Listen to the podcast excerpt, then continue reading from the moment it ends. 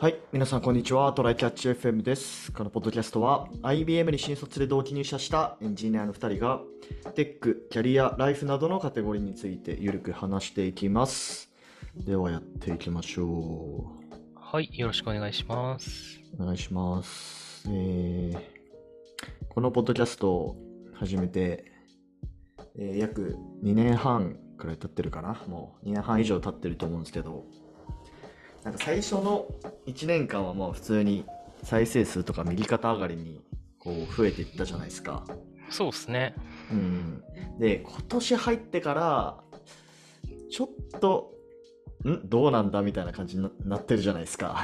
まあ、そうね。なんか、あ、まあ、下がってるってことではないんだけど、なんか横ばいだよね。横ばいではあるね。うん。まあなんかあんまりさ、こう、なんだろうな。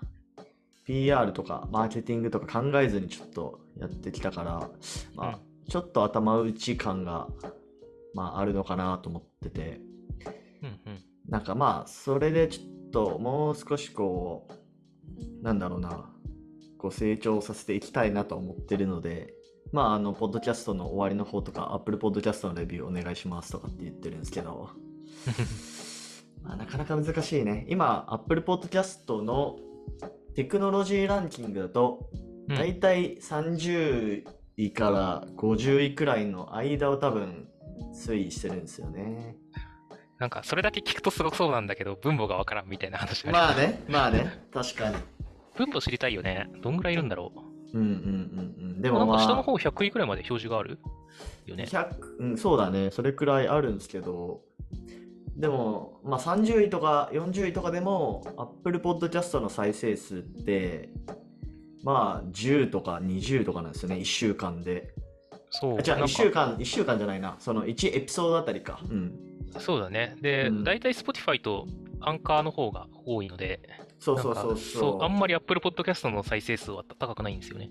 そうそうそうそう。まあ、なので、どうなんだろうな。Apple Podcast に注力するっていうのがあ微妙なのか、それともまあの伸びる余地あるから頑張った方がいいのか、ちょっと微妙なところではあるんだけど、そうだね。日本語のテック系が Apple Podcast で伸びづらい可能性を感じなくはないけど、どうなんだろうね。うん英語だったら結構世界中でやってそうな気はするんだけど、確かに。でもさ、ドキャスト聞くってなったらやっぱ Apple Podcast 行かない？なんかやっぱアンカーとかで聞いてる人ってあんまいないイメージだけどな。Spotify なんじゃない？やっぱり。ああ、そっか。なるほどね。うんなんかるほどね。Apple Podcast って、ポッドキャストを聞くために入れるじゃん。うんだけど、うんうん Spotify って元から入れてるもので聞けるから、割とそっちに流れるんじゃないかな。確かに。Spotify ってなんかレビューとかあるんでしたっけ？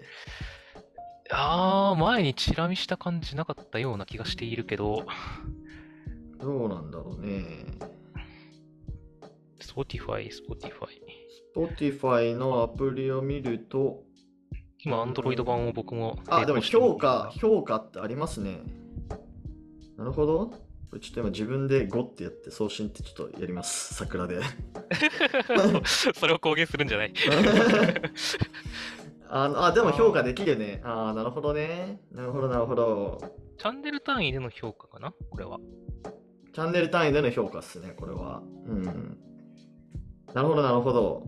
これでも今、あーじゃあこれ、設定した覚えないけど、トライキャッチ FM の Spotify、キャリアっていうカテゴリーになってるんだ。まあ、とはいえ説明文、テック、キャリア、ライフだとって言ってるからね。まあね、まあね、そうだね。まあこれちょっとどこに設定するのかがいいのかちょっとわからんけど。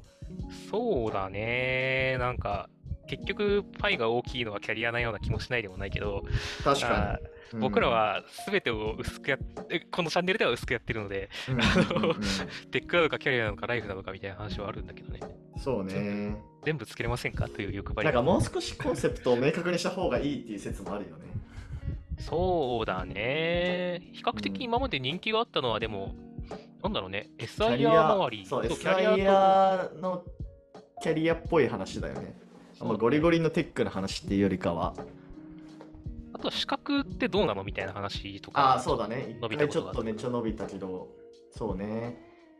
そっかそっか。あ、でもちょっと、その Spotify レビューあるのちょっと知らなかったわ。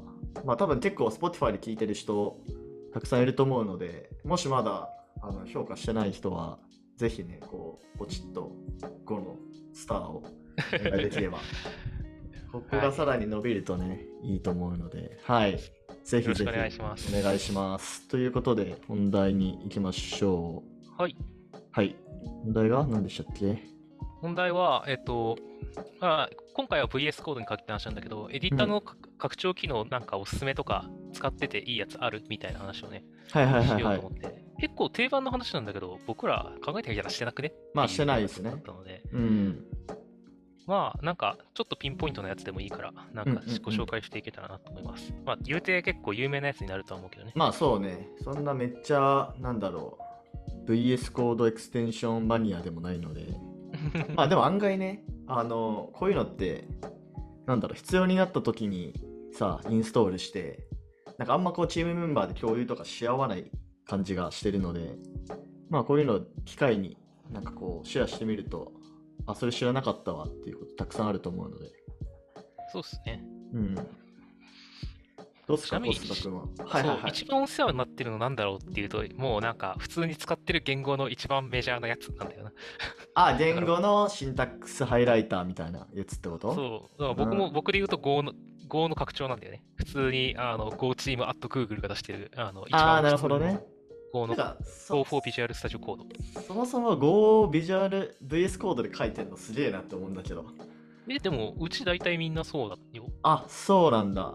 うちはもう、あの、Go ランドを使ってますよ。あの、そっちでも全然いいと思うんうんうん。もちろん、そっちが、なんか最適化されてるかなとは思うんだけど、VS コードであんまり、あ僕が書いてるものに限った話ではあるけど、あんまり不便を感じたことはないし。あ、そうなんだ。なるほどね。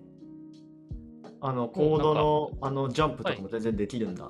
まあ、できるできる。ああの、はいはいはいはいコードキーバインドが、あの、クソって言いそうになった。えっと、キーバインドがあまりよろしくないので、はいはいはい。なんかちょっとキーバインド今度変えようかなと思ってるんだけど、コントロールとクリックかな？あと、多分、キーボードだけだとコント、あでコマンドか。コマンドと何かで、その、参照しに行けるんだけど、あの、定義部分をね。なるほどね。で、元の場所に戻ってくるとき、コントロールマイナスなんで、うん、なるほど。手の動きって思って、もうちょっとちょっ、とつらい、みがあるか。うん。そう、あの、同じような位置でできるといいなっていうのがあるので、まあ、ちょっとそれは、別にキーバインドいじればいい話だから、いそれでいいかなとは思ってて、で、まあ、あの基本的な Go の、あの、なんか、ななんだろうな、自動テストとか、リンターとか、あの静的チェックとかは全部簡単にパッと入れれて、あのセーブのために全部走るようになってるんで、なるほど。セーブのためにテストが取ったか落ちたかを一喜一憂できますという感じだね。で、まあね、結構、多分そう想像してる普通の便利機能、あの、うん色がつく、あの、なんだか、マウスオーバーしたら定義が見れるとか、はいはいはい。えエラー箇所を赤く出してくれるとか、うんうんあの下にエラーメッセージテス、テストの時に Go テストであれが出るんだけど、このエラーメッセージが出るんだけど、うん。それであのどこどこで、あのなんとか .go83 行目みたいなのが出るじゃん。はいはいはい。で、そこをコマンドクリックすると、そこに飛べるとかね。なるほどね。まあ、どうせアサーションのとこに飛ぶからあんまり意味はないんだけど、うん まあ、あのそういう普通に使ってるのがやっぱり一番お世話になってるメあのやつで、まあ、みんなそういう言語のやつはお世話になってるかなと思うんだけど、そうえーとですね。会社で、てか、その仕事でちょっと使ってみようってなって、これちょっと今後もやれるときやってみようかってしたのは、ライブシェアってやつ。ああ、それね、入れてます、僕も。ライブシェア。マイクロソフトのね。ああ、これね、使えるよ、普通に。そう、僕らもやってみて、あ、うん結構よくねってなって、ちょっとペアプロの時をしたペアい時ちょいちょいやろうぜっていうね。そうなんですよ。これままあ、はい。あ、あのー片方がね、いじってるところに、あの、カーソルが、カーソルで飛べて、まあ、どんな感じで行動してるかっていうのをリモートで見れるっていうやつですよね。うん。そう。で、なんか手出したりとか、あの、で自分の拡張がある程度、あの、なんだろう、それ用にこう環境が構築されて、みんななんかフラットな使いづらいところでやるとかじゃなくて、それぞれの自分が普段使ってる機能とかを使いながら、コーディングを。を一緒にできるので、まあ、結構良いなっていや、本当ね、あの、 Zoom の画面共有とかで、口頭でなんか、あの、説明すると、すごい、あれ、やりづらいんですよね。そうなんだよね。なんかもう、うんうんうん。書いたの、書いた方が絶対早いっていう。そうそうそうそう。そう、そういうのが結構できるんで、ペアブロックになってる人はね、やっぱ、あの、ダウンロード数いくつこれ ?900 万。えーっと、そんな言ってる？そう、インストール数900万なので、すごいスター134。なので、まあ、ちょっと皆さん、あの、ちょっと試し、テアプロ試してみたいときは、まずこれでもいいのかな？っうんていうのんんんと、あと、ちっちゃい目のやつ2つで言うと、ギはい。ットレンズっていうのがうんうん結構好きで、あの、ブレイムが見れるのがまあメイン機能かな。あの、なるほどね。ここのファイルはとか、このディレクトリもできたかな？うんとか、この行は誰がいつ更新したものですかがパッと見れる。で、その最後の更新が何だったかが結構パッと見れるっていう機能なので、ああの、あーここ間違っとるやんけ、誰や？ってなって、ああ、言うって書いてあるっていうね。形を得たりできる。まあでも、これはね、意外と人によるらしくて、あの誰誰がやったのかっていうのが見えちゃうと、ちょっと心理的にあれなので、あの表示しないようにしてるというあの そう意見みんなを見ているので、まあちょっとね、人によるかなっていう感じ。なるほどね。はいはいでもなんかはいはい。この、こんこの、えっ、と、ブランチでどこをコミットしたんだっけとか、この、まだどこをコミットしてないんだっけとかがうん色で見れたりとか、なんか結構いろんな便利機能がついてるので、割と悪くない。もうなんだったら、あれかな？あの、リモートに対して behind になってる部分が見れたり、色で見れたりとか確かするので、なるほど。結構細かいあのものがいろいろ見える便利なレンズなので、はいはいはいはい。 GitLens おすすめですね。なるほど。で、もう一個ちっちゃいやつで、 Partial Diff、あの、部分 diff ね。部分 diff、はい。っていう Partial Diff っていうのがあって、これはその、これも職場の、で、ちょっと Slack でおすすめされてたやつだったんだけど、ふんあの、ちょっと、まあ、こことここの変更どん、どんぐらい、あこことここってどう違うんだっけみたいなのを比べたいときとか、ああ、あるね、たまに。そう、なんか、なんだろうな、いちいち diff 取ってとかでやるのも面倒なんだけど、うんうんうんあの、これ使うと、範囲選択して、右クリックして、ここを選択って言って、で、もう一回次のとこ行って範囲選択して、マイナスと比べるみたいなことをやると、パッと diff を出せたりとか。うん、うんうんみたいなのができるんで、意外とべなんか、ちょっとした時に便利。なるほど。なんか、結構オペレーショナルな作業というか、コーディング以外の作業でも、あの、ちょっと作業的なものが発生したときに、こことここどう違うんだっけみたいなのが、あの、パッとできて、意外とコーディング外で便利かもしれないなるほどね。確かに。っていうようなあたりが、まあちょ、ちょっと最近入れてみてよかったものかな。なるほどやつは。どう？ヘビー、えーなんかヘビーに使ってるやつとか、最近入れてよかったやつとかある？でも基本的に会社だと、うん。ゴーランドっていう ID 使ってるので、ああ、そっちの話でもいいぜ。VS いやでもそっちもなんかあんまつそのなんてプラグイン入れてなくないんですよね。まあなのでたまに使う VS コード、VS コードあの個人開発、プライベート開発だとまうんあほぼ必ず使ってるので、まあそこでどういうエクステンション入れてるかっていう話になるんですけど。えっ、ー、とね、なんだろうね、例えばコードスペルチェッカーってやつとか、なんかタイプしてるときに教えてくれるや、つ。コメントね、何気ミスるからね。そうそうそうそう。とか、まあ、あとさ、そのスペルチェッカーで、まあなんかなんだろう、サービス名とかが入ってきたときに、そのスペル間違ってるよとかって言われても、あれなんで、まあそれは辞書に登録して、なんか無視できるみたいなこともできたりとか、まああとはなんだろうな、まあ普通に使ってるビューとか、あとグラフ QL とかのやつでしょ？そうだね、フロント寄りだもんな。僕、あうんうんうん、の宮地が特に個人開発でやるの。そうそうそうそう。あとほい、MongoDB のビューアーとかありますね。これはもうあのコードへ、えっと、ベースコードの中から Mongo ローカルの MongoDB とかに、まあ、リモートもできるのかな？に接続していろいろ更新とかできるみたいなおやつだね。ーテストとかデバッグとかに便利そうだ。そうそうそうそう。なんかまあコマンドラインから Mongo とか見るの嫌だなと思って入れてますね。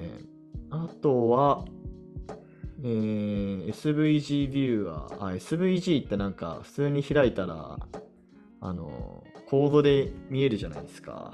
はいはい。テキストエディターで。あれをまあ普通になんかブラウザで開いたみたいに、その、その SVG がどういうものかっていうのは見れるみたいなエクステンションとか、うんあとは、あ、 Rainbow CSV っていう、うんやばそう。あの CSV 開いて、うん。それに対して SQL かけるっていうやつですね。あ、インサート文に変換とかできるの？あ、いや、普通にセレ、インサート文できるのかな？わかんないけど、セレクトできるんですよ。テーブルとみなして。ああ、そういうこと？へえ、うんすごいな。うん。面白いね。だから CSV をちょちょっと加工したいときに、そう、ベースコードで開いて、セレクト書いて、まあ、グループバイとかも確かできたから、まあ、そんな感じで集計して、またエクスポートするみたいなことができたと思う。へえ、入れてみようかな。それ楽しそうだな。なんでレインボーなの？あ、でもレインボーは多分シンタックスしてくれるよ、シンタックスハイライトしてくれるよっていう意味のレインボーかな。まあそれが多分メイン機能で、そのサブ機能として SQL 書けるよっていうのが多分あるんだね。逆やろ。うん。えーまあでもちょっとゲーミング CSV 的な楽しさもありそうなので、まあまあまあ。両方に来てもいいかもしれないな。えっと結構なんかオペレーショナルな作業であったりするから、その CSV そうなんだよね。CSV とかログ解析とかするときにさ、まあなんか、こういう VS コードで開いてちょっと見るみたいなことってあるじゃないですか。まあ、そうなんだよね正規表現使って検索したりとか、うんうんうん時間したりしたりとか、まあそういう時にちょっと、まあこのレインボー CSV も一つ便利なエクステンションかなっていう。もうマジで何でも、何でも VS コードでやりそうな感じになってくるな、これ。まあそうだね。いや、いいことなんだだけどね、一個でそうそうそうそう。まあそんな感じですかね、基本は。うん。そうだね。なんか、細かいところになるとどんどんね、面白いのが出てくるし、なんかうんうん、僕、もともとアトム使ってたんだけど、はいはいアト。ムとかもね、結構、あとその前はサブライムを学生の頃とか使ってたんだけど、うん。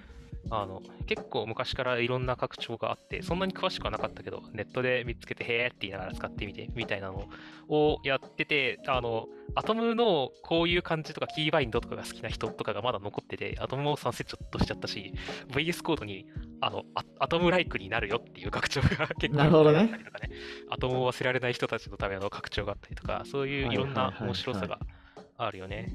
あとはう、ん。あの、最近減ったような気がするけどさ、一時期、あの拡張機能で、そのエディターの裏透過させがちじゃなかった。ああ、いや、俺それね、ターミナルではやってるな。ターミナルではやっちゃってる。うん。やっぱ、なんかそっちのかっこいいなっていう。後ろ見えて便利みたいな、特にあの Windows とかだとね、あのうん Mac と違って重最大画面にしても重ねるかあら、後ろ見えると便利とかあったけど、なんか、いつの間にかそういうのやらなくなったな。なんでだろうなと思ったけど、Mac だからかな。あわかんない。はい。まあ、そんな感じですね。ちょっと、はいもしこう、皆さんの、これはおすすめっていう、あの、拡張機能とかあったら、ぜひ Twitter とかでコメントもらえると、めっちゃ嬉しいです。はい、自作のでもいいので、おすすあめのがあったらぜひ。自作もあるのか。はい。はい。じゃあ、終わりましょうか。はい、はい、ではこんな感じでですね、週2回のペースで配信しているので、Apple Podcast もしくは Spotify でお聞きの方は、ぜひフォローと、えーあとレビューもお願いします。はい、では今回も聞いていただきありがとうございました。ありがとうございました。またね。